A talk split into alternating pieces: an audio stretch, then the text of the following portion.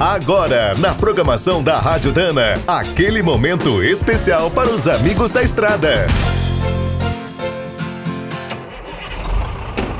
Está começando mais um minuto do caminhão.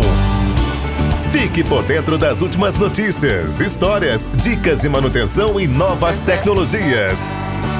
Hoje vamos relembrar uma tradição que acompanha o mercado de caminhões há mais de um século: a fabricação de cabines. Aqui no Brasil, antes da indústria nacional, era comum venderem os brutos apenas com o chassi, a parte mecânica e as latarias da frente. Depois, o dono encomendava a cabine e a carroceria de acordo com o uso do veículo.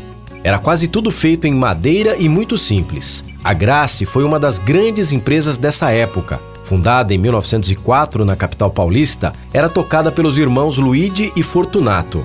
Em 51, com o plano de nacionalização do Alfa Romeo D9500 pela Fenemé, a indústria de cabines teve um grande impulso. Várias fábricas lançaram seus modelos, como a Inca, Drula, Razera, Metro, Caio, Sermava, Gabardo, Carrete, Amalcabúrio, entre outras.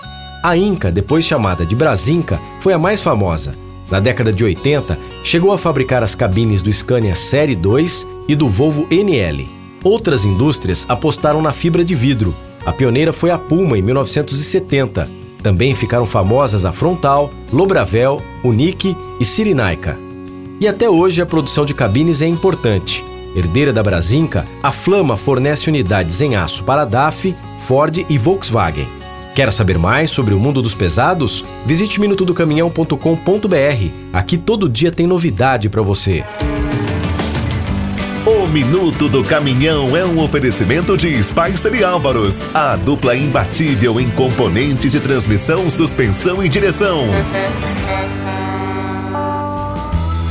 Quem é do trecho já sabe, para ficar bem informado, a Rádio Dana é sempre a melhor sintonia.